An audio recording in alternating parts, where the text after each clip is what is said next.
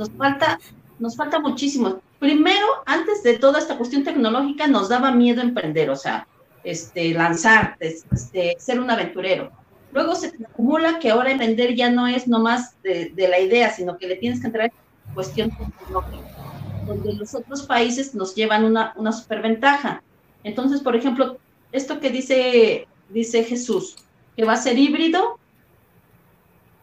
es como más bien yo siento que unos van a estar queriendo conservar esa forma de, de consumo conservadora, o sea, y otros este, que, que, despunten en la tecnología, que entiendan todas estas cuestiones digitales, van a estar por un lado y van a estar por otro lado resistiendo los que es esta cuestión este, netamente presencial de, de no moverse a lo tecnológico por miedo, por, este, por este, generación. Siento que va a ser más, más que el propio emprendedor sea híbrido, que tenga este, cuestiones digitales y tenga cuestiones presenciales, va a ser más como un sector apuntalado en ese este, comercio tradicional. La cruda realidad. o sea, ya calmado puedes pensar lo que quieras, pero cuando, cuando te dejas llevar por la emoción, es la, la perdición. Pero no es tanto que pues necesitan dos o tres personas que tengan mínimo una o dos que tengan una visión a largo plazo. No se crean eso que luego te dicen los coaches de no, es que tú no, no generas porque no duermes, porque tienes, porque duermes y cosas así. No, no es cierto. Este podcast es llevado gracias al patrocinio de Panadería y Repostería Saludable Welkery. Hola, ¿cómo están? Buenas noches. Bienvenidos al podcast de Cruda de Verdad, temporada 2, episodio 5. Ya, ya, más animados, ya en, la, en, el primer episodio todos tristes y apurrados, ahorita ya con toda la energía. Qué bien. Ya por fin los cuatro. Hola a los cuatro, a los tres conmigo, cuatro. Ángeles, ¿cómo Hola. estás? Bien, bien, Ricardo. Contenta de estar aquí de nuevo. Qué bien, Jesús. Hola, pues muy bien, muy bien. Muchas gracias, Richard.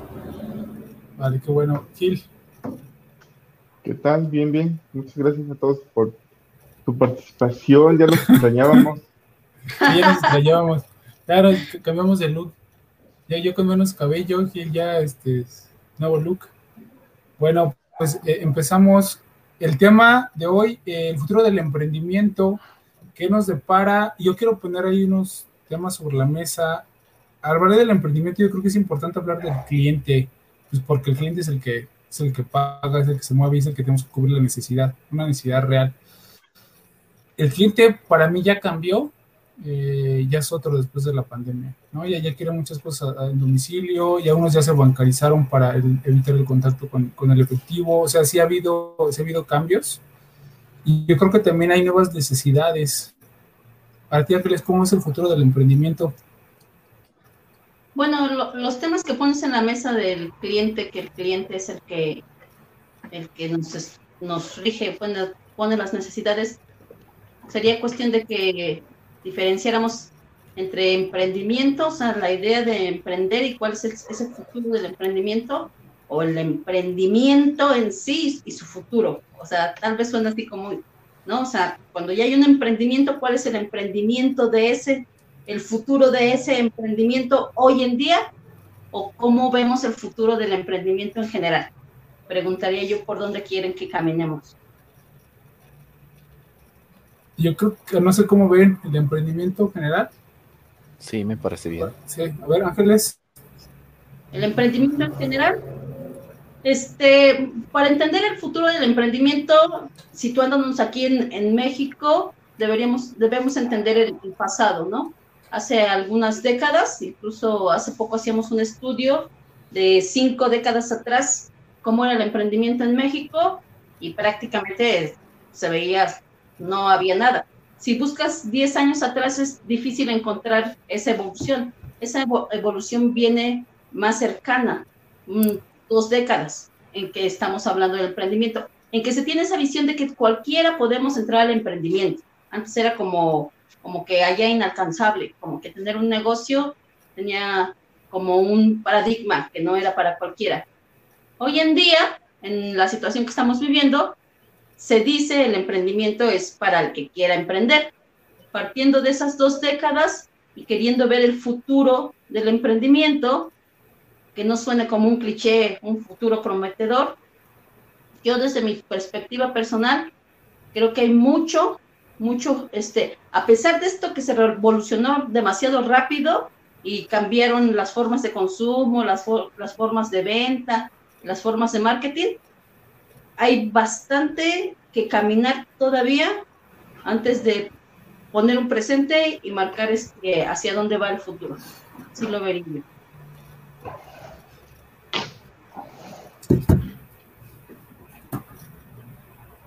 Jesús. Pues retomando varias cosas de que dijo Ángeles y también lo que mencionaste al inicio de la pandemia vino a cambiar todo, no solo nuestra pues nuestra actitud, sino la actitud de los emprendedores y obvia y por obvias razones vino a cambiar pues los gustos de los clientes y eso hace que cambien los negocios. Eh, yo siento que el emprendimiento va a ir orientado primero a hacer una especie híbrido porque en el momento en el que se levantan restricciones y demás, y eso ya ha pasado en pandemias anteriores en la historia, em, la gente va a empezar a salir más o sea, va lo que no lo que no hizo, como irse al antro todo el día y tirarse ahí en la banqueta de, alcohol, este, lo van a hacer, o por lo menos mucha gente sí lo va a hacer, porque estuvimos que ya vamos para los dos años de estar en este encierre, que de repente sí, que de repente no. Y, pero sin embargo, después de, para, a pesar de ello, pues muchos de los, de los hábitos que ya formamos, como pedir comida a domicilio y demás, se van a quedar porque son prácticos, porque la gente ya le perdió el temor, porque dijeron, ah, pues mira, eh, no es tan malo comprar con tarjeta, ¿no? No, es tan malo.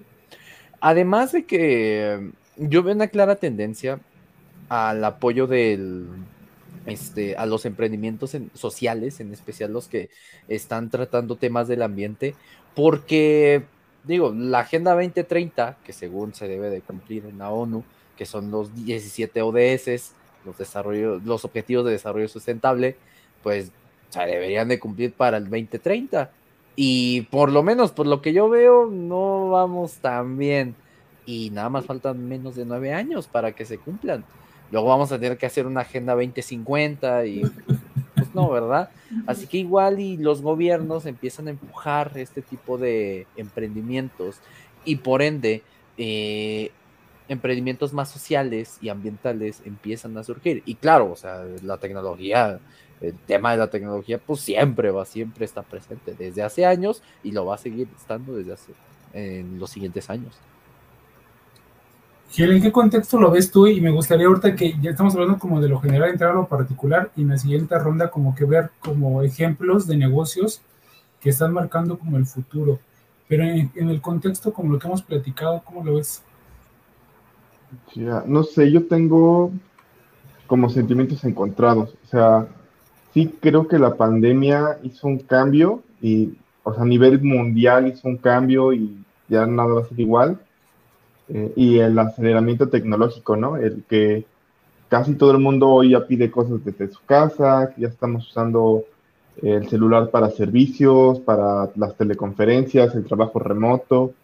Eh, sí hay muchos cambios y yo creo que eso sí tiene impacto sobre los emprendimientos, eh, pero también si, si, lo ves más como región, o sea, si, si, ves como el contexto de México, creo que a México no nos catapultó. O sea, estamos consumiendo muchos servicios extranjeros, pero no hubo como una explosión de servicios mexicanos, ¿no? O sea, como que no hay, o, yo no veo a los grandes emprendedores mexicanos que aparecieron durante la, pandemia.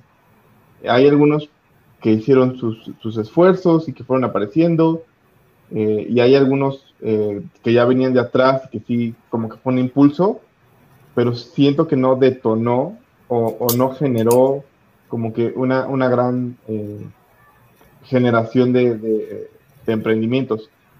Entonces, eh, por ahí tengo esos sentimientos encontrados. Creo que hacia el futuro eh, nos va a costar mucho la competencia mundial. Y, es eso, ¿no? Que cada vez hay más servicios extranjeros que son digitales, no necesitan presencia local, o sea, no necesitan abrir un lugar físico para, para operar y que están entrando y están entrando y nos estamos quedando rezagados. Entonces yo creo que un poquito la parte negativa es que lo que la, la pandemia nos está, o, o todo este proceso de, de, desarrollo digital nos ha estado empujando hacia la competencia global y como que no estamos preparados para esa competencia. Entonces también siento que tenemos ese gran reto de ponernos a la par de Estados Unidos y de Europa. Y ese es creo el reto al que se van a enfrentar los emprendedores de, pues, de los próximos 10 años, como dice Jesús. Oye, pues está, está bueno lo que comentas. Y pues sí, lo, lo, los, el cliente ya cambió, las necesidades yo creo que también, y nos dimos cuenta que no pasa nada si te llega muchas cosas a tu domicilio. Yo donde vivo en, la unidad habitacional, que vivo en una unidad habitacional, emprendimiento, hashtag emprendimiento, antes llegaba uno o dos paquetes, hay como un área donde llegan paquetes. En esta pandemia se saturó, o sea, ese cuartito donde traigo dos paquetes se saturó. Yo creo que la gente le, le perdió completamente el miedo a, y lo ves así, o sea, lo ves también la, las aplicaciones de comida, pues se incrementaron, cuánto, cuánto subieron y cuánto fueron evaluadas. Y también es algo que yo vi, y no sé si, si también ustedes lo, lo percibieron, de las, de las grandes, como, como menciona aquí, de las grandes empresas o startups que crecieron, fueron las fintech, como, como menciona Jesús, o sea, tecnología, pero también fueron las financieras. Son, yo, yo creo que una de las teorías que tengo es de que la gente, pues nos mucha gente se quedó sin dinero y fue, y, fue a buscar préstamos. Por eso Clip subió, por eso Cubo Financiero, por eso Confío, y muchas que parecieron como unicornios o como punto de, fue como fintech de préstamos, porque aparte que quedaron muchas barreras, todas las aplicaciones también de entrega de domicilio fueron las que subieron. Y el tema de Kavak, que también fue como, yo creo que sí es mexicano y es como que también latinoamericano, pero también fue venta de carros usados. O sea, fueron, no sé si lo ven como un desprendimiento de bienes, ¿no? Y también como de necesito dinero y también de, de, que el producto te llegue hasta tu casa. Entonces, eso no se veía antes de la pandemia y coincidió y esas empresas les, o sea, les benefició y supieron actuar y actuaron rápido. Ese es, ese es para mí como que el futuro del emprendimiento. Ahora lo que yo lo como que me quedo con lo que dice Jesús, o sea, el, el si va a ser híbrido, porque también quieres, aunque sigas pidiendo comida a domicilio, también quieres salir, aunque te sigas formando con tu cubrebocas y, y estés ahí en la mesa, o sea, quieres sentir esa sensación y lo que hemos visto mucho, ¿no? Que hace unos meses todos fueron a, a, a vibrar alto a Tulum y se llenó Tulum y antes nadie lo pelaba y con todo y pandemia. Entonces, esos negocios eh, son los que están funcionando desde mi punto de vista. No sé si ustedes ven un modelo de, ya hablamos del emprendimiento en general, no sé si ustedes ven un modelo de negocio que creen que pueda pegar en el futuro, o sea, en el presente con proyección al futuro. ¿Alguien tiene uno? uno? Pues yo creo que, como mencionabas, las fintech tienen muy buen futuro. No solo fue por la pandemia, sino eh, también, o sea, de por sí, desde antes de la pandemia, las fintech ya tenían un buen auge aquí en México. Y esto es porque el mexicano se siente defraudado por sus sistemas bancarios, porque no lo dejan entrar a menos que tenga una tarjeta de crédito. Pero ¿cómo, puedo, cómo tengo una tarjeta de crédito si no me das una? Eh, por, a veces por mala atención, a veces por las trabas y en especial porque hay que recordar que, la, que una gran parte de la economía es informal en México. Y esas aplicaciones vienen a ser un parteaguas para todo este sector. Eh, además de que, pues, el, las criptomonedas están siendo, están ganando más confianza y más popularidad.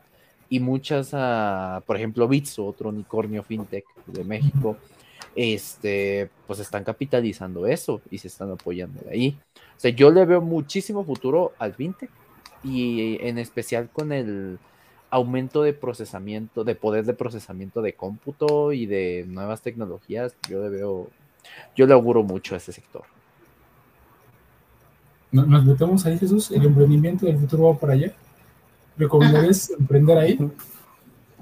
Pues sí, no, porque mira, sí lo recomiendo, al final es una industria que está en auge, pero al mismo tiempo, como está en auge, también tienes ese auge, está en su competencia. Así que, además de que te topas con muchos temas regulatorios. Por ejemplo, tú puedes poner una tienda de ropa así nada más en línea y ya, pero poner una fintech no es cualquier cosa. O sea, necesitas tener capital que te avale, necesitas eh, cumplir con las reglamentaciones de la Comisión Nacional Bancaria de Valores, necesitas un buen de cosas. Ángeles. yo apostaría más por lo que comentó este Jesús. Dice, perdón, dice Gil. Jesús dice que va a ser híbrido. Gil dice que no estamos a nivel y yo estoy completamente de acuerdo con Gil. O sea, nos falta, nos falta muchísimo. Primero, antes de toda esta cuestión tecnológica, nos daba miedo emprender, o sea, este, lanzar, este, ser un aventurero. Luego se acumula que ahora vender ya no es nomás de, de la idea, sino que le tienes que entrar en cuestión tecnológica, donde los otros países nos llevan una, una superventaja. Entonces, por ejemplo, esto que dice, dice Jesús, que va a ser híbrido, es como más bien yo siento que unos van a estar queriendo conservar esa forma de, consumo conservadora, y otros este, que, que, despunten en la tecnología, que entiendan todas estas cuestiones digitales, van a estar por un lado y van a estar por otro lado resistiendo los que es esta cuestión este, netamente presencial de, de no moverse a lo tecnológico por miedo, por, este, por este, generación. Siento que va a ser más, más que el propio emprendedor sea híbrido, que tenga este, cuestiones digitales y tenga cuestiones presenciales, va a ser más como un sector apuntalado en ese este, comercio tradicional y otro tratando de sacar este, adelante, aprovechando al máximo todo lo que la tecnología te da. Las formas de consumo y las formas de vender son, son las que han cambiado. Yo siento que el futuro del emprendimiento va a estar en quien sepa entender eso, no tanto en el producto. O sea, tú, por ejemplo, te puedes meter a Instagram y ves una página como Te lo puto dije, que, que, lo que ha hecho una maravilla de Instagram. Ha entendido perfectamente la plataforma y entonces, desde su nombre disruptivo, lo único que hace es publicar frases llegadoras, diríamos aquí en México, y, y te las plasma en una playera.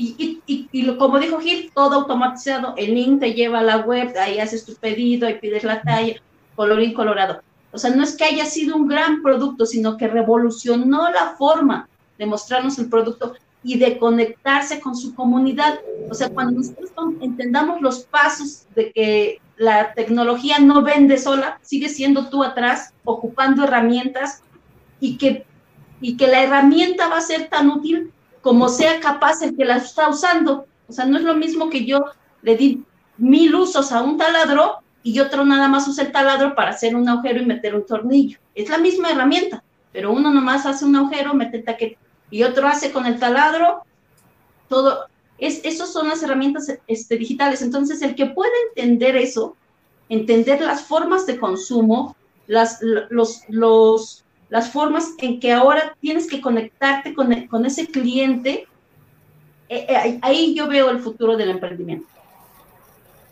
Wow. Muy buena, muy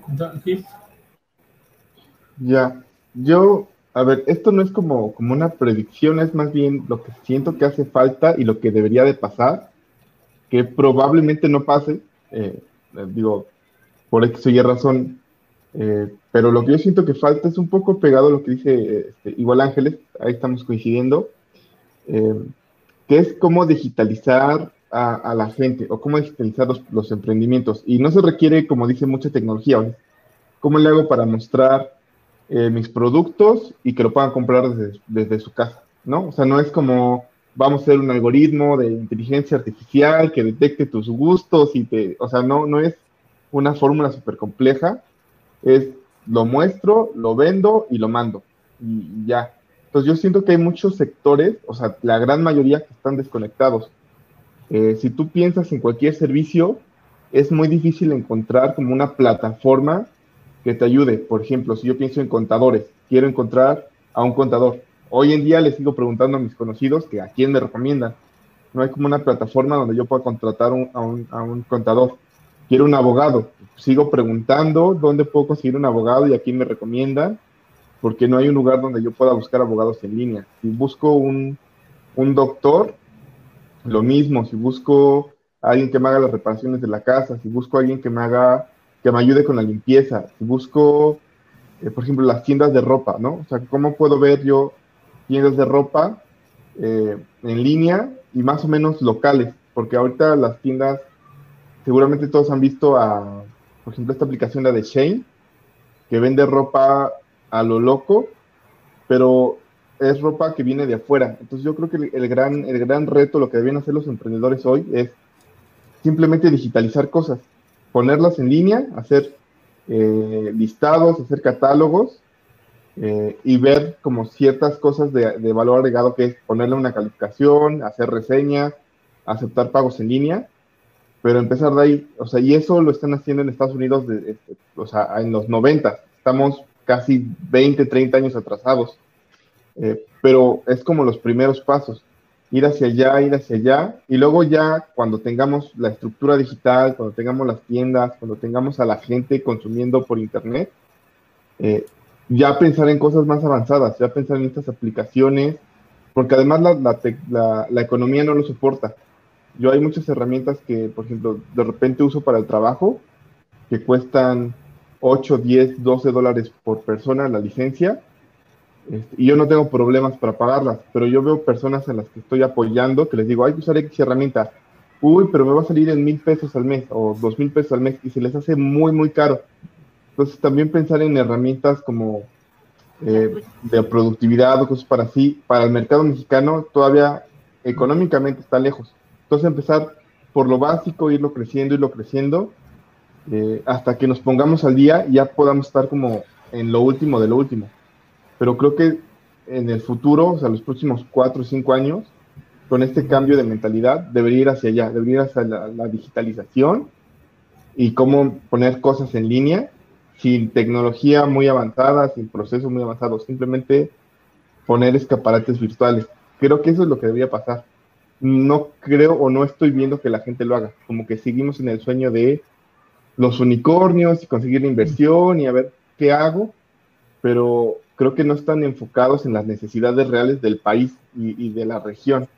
Eh, entonces creo que ese es más bien como por donde creo que debería ir. No sé a dónde va a ir, pero no, no siento que esté yendo en la dirección correcta. Sí, creo que nos estamos olvidando de lo más básico, ¿no? Las necesidades que faltan por cubrir y hay una pandemia, ¿no? Seguimos, pues el emprendimiento, creo- que Jesús me va a dejar, o, está muy enfocado en el emprendimiento social, porque los, los problemas siguen ahí y, pasan años y años y años y no se resuelven. Yo creo que si nos enfocáramos en resolver los temas más importantes que tiene el país, y no soy, no quiero ver como no quiero verme muy nacionalista, pero han pasado años, como dice Gil, y seguimos, ok, queremos resolver temas que, pues, que no tienen ni, ni- no sé ni problema para resolver. Y nos enfocamos en esos, bajando inversiones, haciendo otras cosas, enfocarnos en lo que realmente podemos ayudar a los clientes y a las necesidades. Ya con eso metes digitalización y lo haces más automático, lo haces mejor. A lo mejor escucho muy ambiguo lo que acabo de decir, pero pues es, es encontrar las, esas necesidades y hacerlas más accesibles o esos problemas resolverlos lo más simple posible. Y eso con tecnología pues puede ayudar. Jesús, es, el, tema, el tema de la tecnología, que, que, lo, que pues, estás ahí al, al 100, eh, y también eres emprendedor, emprendedor social. Eh, ¿Qué crees que nos hace falta para, para atacar esos problemas en México, ya en el presente y en el futuro? Sí. Pues mira, primero democratizar el acceso. Eh, bien lo decía Gil, hay herramientas que para una persona en la industria tal vez sean básicas, que digas, ah, pues no me duele tanto, pero para otras personas sí. O sea, si vieras la cantidad de gente que busca cosas gratis, incluso arriesgándose por este, a que le metan un virus o algo a su equipo, te, te espantarías. Por, y, y, eso incluso ya no solo es tema de, de ingreso, sino tema de, pues no quiero pagar y ya. O sea, a veces no se le da el valor hasta que realmente te pones a prueba eso. Eh, ahí el tema de la democratización no solo es, ok, darle laptops a todos, no, sino que la sepan usar.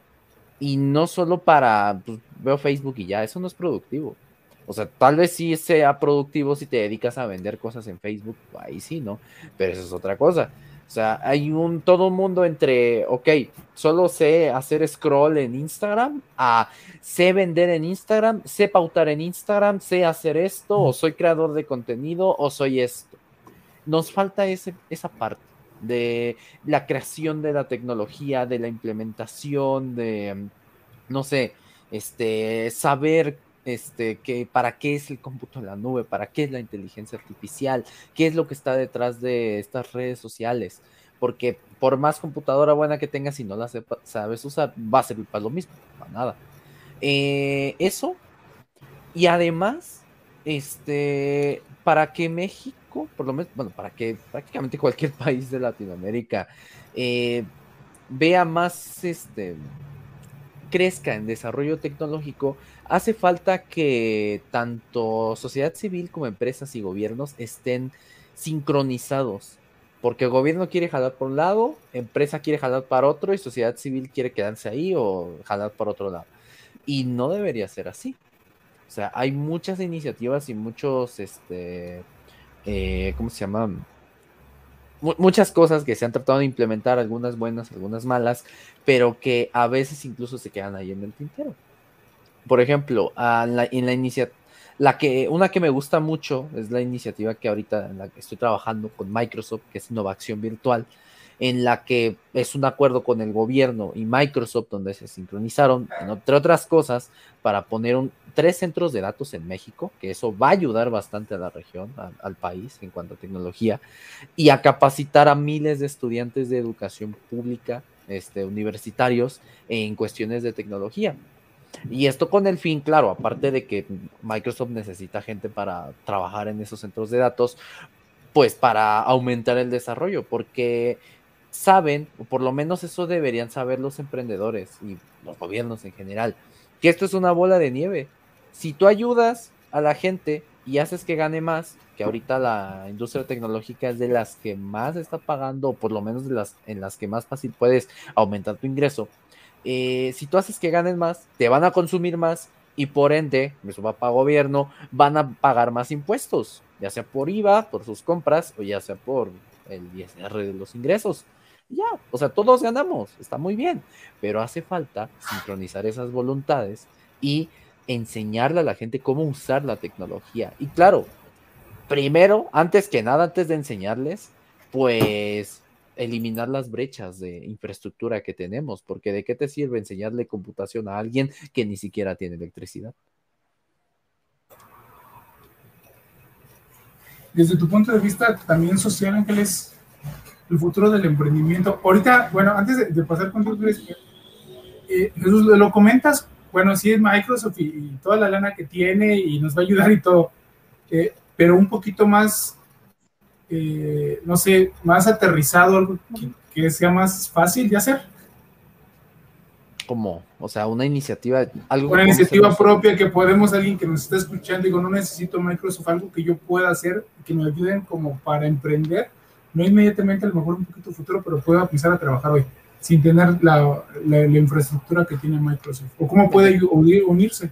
Métete a YouTube y busca cómo aportar en Facebook. ¿Cómo hacer esto?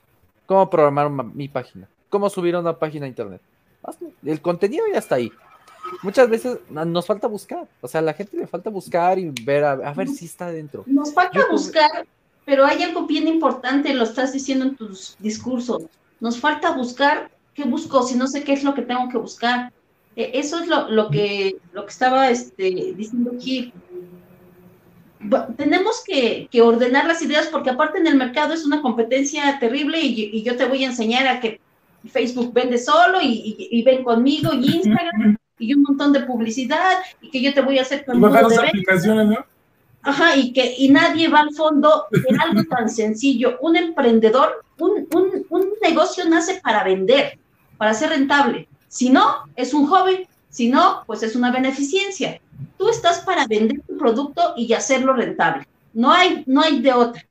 ¿Y qué haces? Ajá, esto del comercio electrónico, que las plataformas, no son más que tres cosas que hacemos en el mercado yanqui sobre ruedas. Alguien llega y pone un mercado y pone sus puestos y todos están ahí exponiendo sus productos. Jitomates, cebollas, calcetines, ahí están los puestos y tú los ves.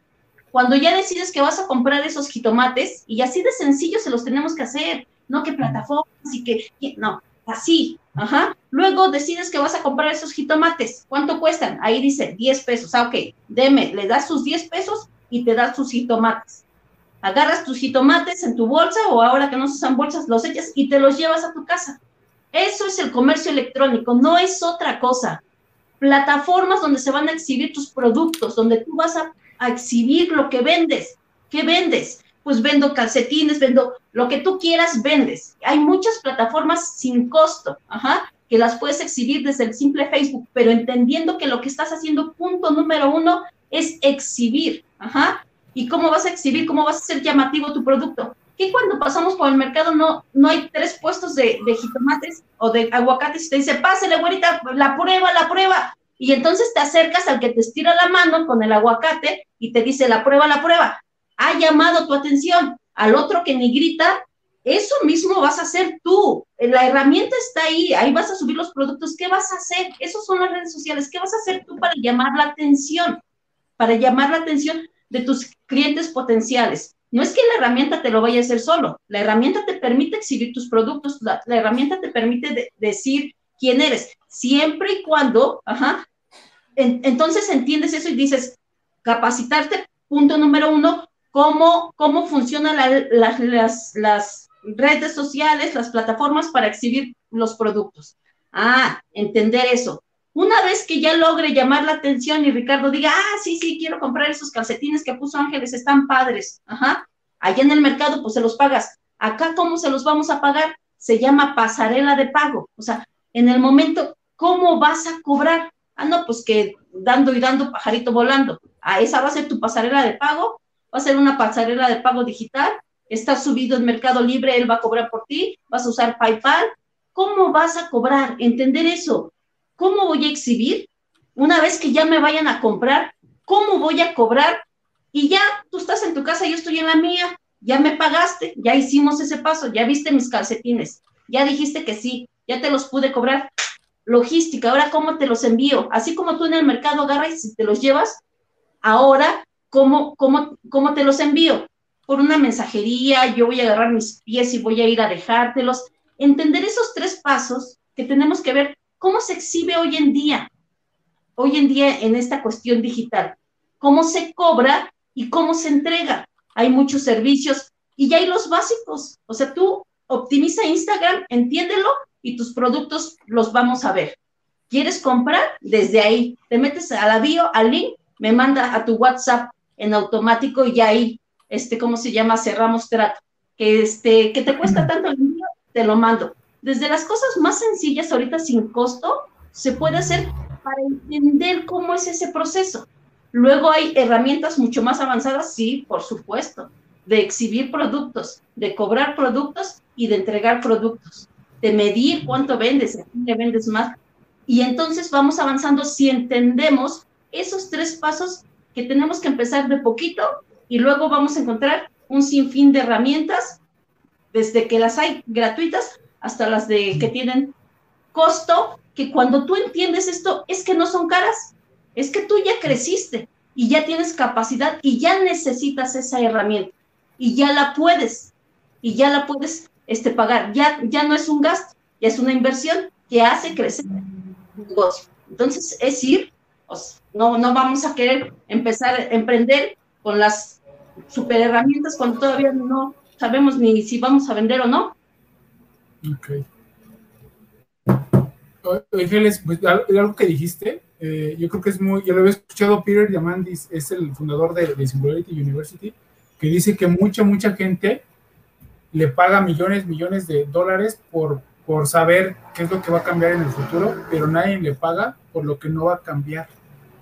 Y, y es lo que no va a cambiar y los negocios nada más cambian de tecnología y yo creo que lo planteaste bien desde mi punto de vista eh, eh, son los negocios, ¿no? Y, y, y, viendo del futuro, del pasado, del presente, siempre se cubre una necesidad. Hay, hay un producto, se exhibe, se compra y se envía y ya. Es cómo lo manejas y cómo lo llevas a cabo. Eso es todo. Para hablar de los, como dicen, no, no olvides el, pasado porque estás este, presionado a repetirlo. y, en este caso, aprender del pasado y aprender cosas buenas es para vender, porque, como dices tú, pues es, venta directa, nada más cambia la forma, a lo mejor la forma, pero el fondo sigue siendo el mismo. Y si olvidamos eso, es donde, donde salen las, bajas las aplicaciones, ¿no? O tráete a dos amigos, o tenemos que, y olvidamos al cliente, yo creo que ni en el presente ni en el futuro el emprendimiento no va a cambiar. ¿Algo que quieras comentar, Gil? Sí, es que, como dices, lo dejó muy bien planteado. y yo por eso, eh, eh, en la vez pasada, bueno, en, el comentario decía hacia dónde creo que debe de ir. Eh, y, y, por ejemplo, nada más para tomar por qué creo que debería ir hacia allá y, y un poquito más detallado, el tema de la logística, o sea, enviar y mover cosas en el país es muy complejo. O sea, México no parece, pero es un país enorme, ¿no? O sea, mover de Tijuana a Yucatán un producto te puede llevar días. Eh, digo, una persona en camión se hace más de 24 horas de punto a punto. Entonces la logística es súper complicada y eh, mucha gente piensa que poner un e-commerce, eh, pues es lo vendo y a ver cómo le hace el otro para recibirlo. Entonces creo que deberíamos pensar más en el lado de servicios. lo que les decía, ¿no? Contratar un contador en línea, contratar un abogado en línea ellos no tienen que desplazar, no hay costos de envío. Y si tú haces un sistema que te permita encontrar a un buen contador, a un buen abogado, y le das herramientas de que me haga mi control de citas, que me pueda mandar mis documentos, le ahorras el problema a mucha gente. Y si ya no tienes que salir, ya no tienes que buscar, tiene la calificación, sabes que es confiable, puedes preguntar si ha hecho X especialidad en X tema.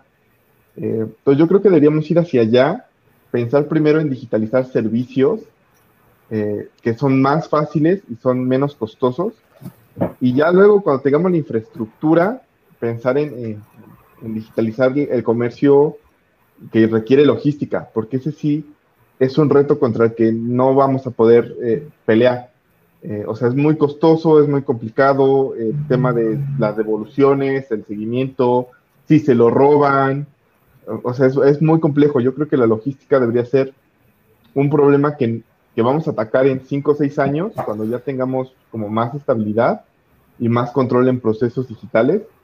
Eh, pero de arranque creo que deberíamos irnos sobre servicios eh, o, que la gente debería atacar el problema de servicios. Y por ejemplo, lo que decía Jesús de democratizar las, las infraestructuras. Eh, y por eso me da un poquito de, coraje cada vez que pienso en eso. O sea, la, la infraestructura digital hoy ya está democratizada. parece que no, pero si tú te planteas cuánto cuesta hacer un emprendimiento tecnológico, o sea, tú con 500 pesos al mes te compras un servidor, te compras el dominio y algunos servicios básicos. Y ya, o sea, montar un servicio en Internet te cuesta 500 pesos. Y si eres programador o tienes un amigo programador y lo convences, te, sale gratis el desarrollo. Entonces, entonces eh, eh, hacer un desarrollo tecnológico es muy fácil y muy barato hoy en día. Eh, yo entiendo hace cinco o seis años, cuando todavía no había como la nube como algo muy común, pues a lo mejor rentar un servidor que te costaba 10 mil pesos de entrada y tenías que hacer el contrato a un año, tenías que hacer como una inversión más grande, pues sí daba miedo. Pero hoy te digo que con 500 pesos al mes tú puedes mantener una infraestructura para una plataforma sencilla y si corre, pues puedes ir aumentando tu, tu capacidad y obviamente te sale más caro, pero tienes porque estás creciendo. Pero no es nada caro hacer un desarrollo hoy en día. Pues yo creo que también falta esa parte de vincular a quien sabe hacer tecnología con, con los problemas o con la gente que quiere resolver un problema. Eh, y es que también hay un tema ahí de, pues, de, de, estabilidad, ¿no? O sea, yo prefiero ir, trabajar en una empresa que me paguen bien y no preocuparme a a echarme el ruedo y a ver si me pagan o no me pagan o a ver qué hago. Eh, pero buscar la forma de conectar a esas personas eh, que tienen ideas, que sepan cómo darle la forma a la idea, porque también de repente te llega que dice, vamos a hacer el Uber 2, ok, pero no vas a competir con Uber, ¿no? O sea, llegas 20 años tarde a la, competencia. Entonces, encontrar gente que tiene ideas que realmente son aplicables aquí a la región, a México, con desarrolladores que estén dispuestos a intentarlo, que creo que eso no se da y también es parte de las fallas grandes. Eh, y creo que eso, eso podría llevarnos hacia, hacia el futuro. Entonces creo que hay una, hay una barrera muy grande en la comunicación del talento, porque programadores hay, aunque dicen que hay escasez, o sea, hay un montón de programadores. Eh, y, Jesús te lo puede decir. Eh, cada vez que, que, buscas un bootcamp, que son estas escuelas de programación, o sea, hay cientos de personas estudiando que no tienen trabajo. Entonces es muy chistoso porque hay muchos programadores sin trabajo y al mismo tiempo hay escasez de programadores. Entonces creo que no se han logrado alinear las cosas y, yo creo que ese es el problema. Alinear las cosas para que se den. Eh, pero sí, es eso. O sea, solo es alinearlas o, o falta alinear. Porque tenemos problemas reales. Hoy la infraestructura es muy barata. Los procesos ya lo sabemos. O sea, ¿cómo le hago para que la persona que da el servicio cobre en línea? le pongo una página, le pongo una pasarela de pagos y le digo que se conecte por Zoom y ya. O sea, realmente no tiene que quebrar la cabeza, pero no, no está pasando por alguna razón extraña, simplemente no están alineados. Pero todo lo que discutimos aquí, eh, o sea, los problemas son muy claros y son soluciones muy sencillas. Entonces creo que deberíamos más bien aplicar o que se debería de aplicar y ese debe ser el futuro, aplicar lo que ya sabemos no estar viendo qué va a pasar en 20 años y los carros voladores y, Tesla y los hombres en la luna y en Marte. creo que deberíamos recentrarnos en, hoy, en donde estamos y en nuestros problemas actuales. Okay. Eh, fíjate, que ahí este, yo me refería más al ámbito de la democratización, pero del conocimiento, porque sí, o sea, hacer una página hasta de a gratis te sale con Wix, por ejemplo. Eh, en serio, o sea, les digo en serio cuando conozco gente que tal vez sabe usar Facebook, pero no sabe, por ejemplo, hacer un documento de Word, cuando sabe que es Word. Y ese tema a veces asusta.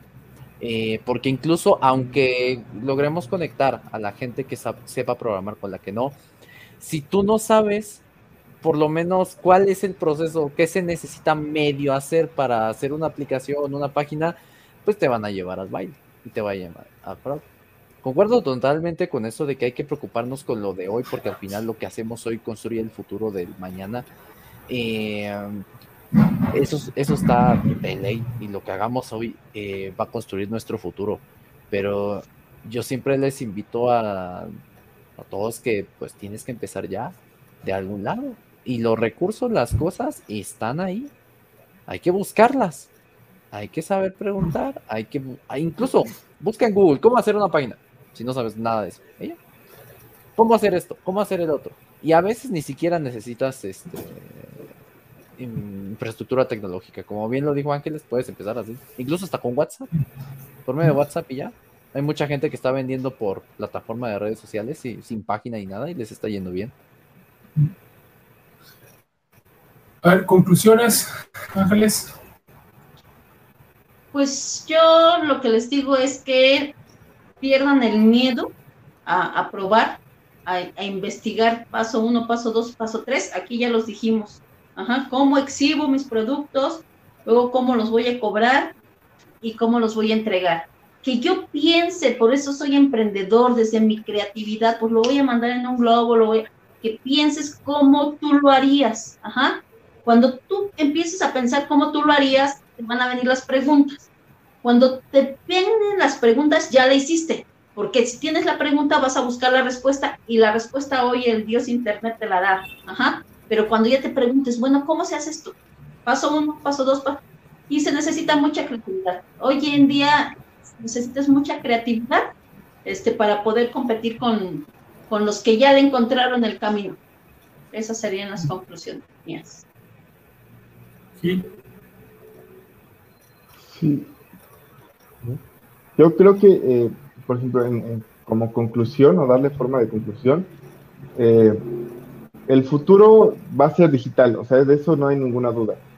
Eh, el problema está en qué tipo de, vida digital vamos a tener o qué accesos vamos a tener en ese mundo digital.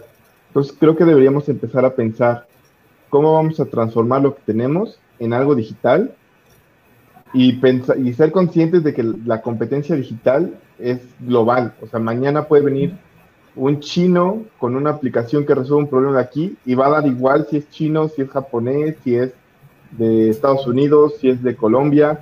Si resuelve el problema y lo puedo consumir porque es digital, lo voy a ocupar. Entonces tenemos que pensar que la competencia a futuro ya es global y ponernos al día de esa competencia. Eh, no sé cómo va a ser el futuro en, en, particular, pero sí sé que va a ser digital. Entonces eso es lo que tenemos que tener presente. Jesús. Yo les diría que este a veces hay que pensar en el futuro, pero también, y yo creo que la mejor parte del tiempo hay que ver hacia el pasado tus errores y mejor hacer algo ahorita en tu presente. Ver hacia el pasado tus errores no para que te sientas mal, sino para que pues, para que aprendas, corrijas. para que veas que corrijas, para que no lo repitas como lo decías. Eh, pero mejor preocúpate por hacer algo ahorita, en el presente. No, es que en el futuro va a haber chips en el cerebro, sí, pero eso lo está haciendo un multimillonario de Estados Unidos. ¿Puedes hacerlo? No. Entonces, ahí está. Mejor hay que preocuparse, empezar ya. Hay millones de problemas alrededor tuyo. Eh, entra a Facebook y ves un buen, sale a la calle y ves un buen, resuelve uno y ahí está. Y poco a poco tú vas a ir construyendo el futuro de tu emprendimiento junto con tus clientes y con tu con todo tu equipo. Pero empieza ya, ya, ya, ahorita mismo. Bien, oye, un comentario lo, voy a mostrar. Eh, para la gente que, que, nos está escuchando no en vivo, eh, en las plataformas, Juan Pablo García nos comenta, el mundo va muy rápido en desarrollo de tecnologías y algo que me llama la atención es que ellos se están enfocando en segmentar habilidades para poder aprovechar el talento y la creatividad de las nuevas generaciones donde están preparando las nuevas generaciones. Creo que debemos tomar la iniciativa todos los profesionistas de este país, México, para crear grupos de nuestras comunidades y empezar a fomentar STEM y los siete tipos de inteligencia en talleres de nuestras comunidades. Pues sí, y, y no sé si han escuchado el, bueno, de, del comentario de, de, los programas de STEM que también está haciendo el gobierno y Universidad de Estados Unidos con, con las chicas aquí en México. Hay comunidades de STEM que les están enseñando este, habilidades para el futuro. Y eso es un buen programa. ¿No? Están, están utilizando el presente para, para prepararlas para el futuro. Es una buena iniciativa. Bueno, mis conclusiones, yo creo que sí, fíjense en el pasado para lo que no ha cambiado. El ser humano sigue buscando comodidad, sigue buscando cubrir una necesidad, eh, no sé, sigue, sigue siendo flojo, queremos todo inmediato, queremos todo rápido, y cubrir necesidades reales del presente, pero también las del futuro, porque el, cliente sí cambia, el, cliente yo creo que sí cambió y es otro. Con esta pandemia yo creo que sí movió mucho. Y hacer algo, hay que hacer algo en el presente y no quejarnos de nosotros años que no hicimos nada. El futuro es ahorita y tenemos que hacer algo. Bueno, se puso bueno, ya esto fue un debate, ¿eh? yo creo que se, se calentaron los ánimos. Qué bueno, se puso bueno. Este, esperamos más capítulos así. Bueno, pues muchas gracias a los que se conectaron, a los que comentaron, a los que nos escuchando a través de todas las plataformas de podcast. ¿Dónde te encuentran, Ángeles? En el Sazón de Elisa, en Instagram, en Taller de Emilia también en Instagram. Wow, ya tenemos dos, dos, este, dos medios de contacto, dos tianguis de Luis Ángeles, donde la pueden. Dos tianguis ver. digitales. Exacto, Jesús. Eh, pues me pueden encontrar en donde sea arroba José Jesús Guzmán, por ahí me pueden ver. Y en este Wild Entrepreneur en todos lados, Wild Entrepreneur, arroba Wild Entrepreneur. Así. Vale. Eh, Gil. Ya, en redes sociales como un Gil Maravilla, este, así me pueden eh, buscar y ahí estoy en casi la mayoría. Ok. Vale, me pueden buscar como Ricardo Granados. Muchas gracias a los que se conectaron. Y, me gustaría ahorita, nada más porque se quede grabado, hablando del pasado, me gustaría ver que uno de los, episodios hablamos de eso, que hemos aprendido en nuestros emprendimientos, que la, en qué le hemos cagado y decirlo tal cual, o sea, la cagué aquí por no preguntar o cagué aquí por no hacerlo. Yo creo que nos va a ayudar mucho a nosotros y también a la gente que nos escucha, ¿no? Para tener un mejor futuro. Pues ya nos, ya sudamos, ya este... Eh, ya nos salió sangre de eso, entonces yo creo que sería un buen, buen episodio. Bueno, muchas gracias a todos y nos vemos dentro de 15 días. Gracias. Bye. Este podcast es llevado gracias al patrocinio de Panadería y Repostería Saludable Welkery.